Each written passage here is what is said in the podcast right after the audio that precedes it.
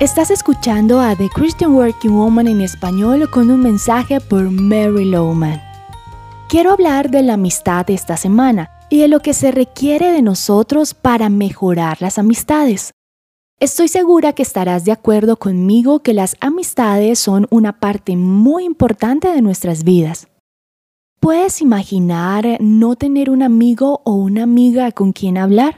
¿Alguien con quien te sientas cómodo? ¿Alguien a quien tú le importes? ¿Alguien con quien hacer cosas y con quien orar? Eclesiastés 4:12 dice, uno solo puede ser vencido, pero dos pueden resistir. Dios nos ha dado amigos para animarnos y ayudarnos, para evitar que seamos vencidos. En Proverbios encontramos muchas instrucciones acerca de la amistad. Quizás la más famosa de ellas es Proverbios 17:17. En todo tiempo ama el amigo, para ayudar en la adversidad nació el hermano.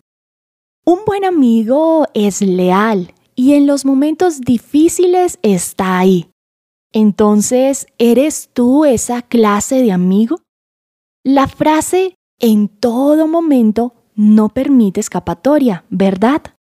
Incluye aquellos momentos en los que quizás un amigo no te dé lo que necesitas tú de la relación. Quizás tienes amigos que no están dispuestos a escuchar o ayudarte o que están tan absorbidos en sus propios problemas para pensar en los tuyos. Pero si eres el amigo que debes ser, amarás en todo momento aun cuando no es recíproco.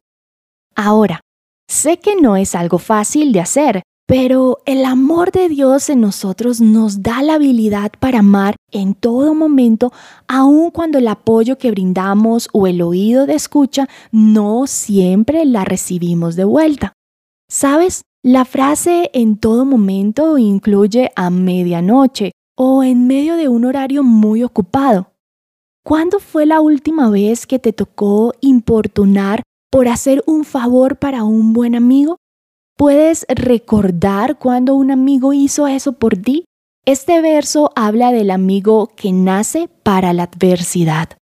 Dios nos coloca en la vida de otros preciso para sostenerlos cuando atraviesan dificultades. Hoy, hazte un chequeo. Revisa si eres el amigo que tus amigos necesitan. Encontrarás más copias de este devocional en thechristianworkingwoman.org y en español por su presencia radio.com y Spotify.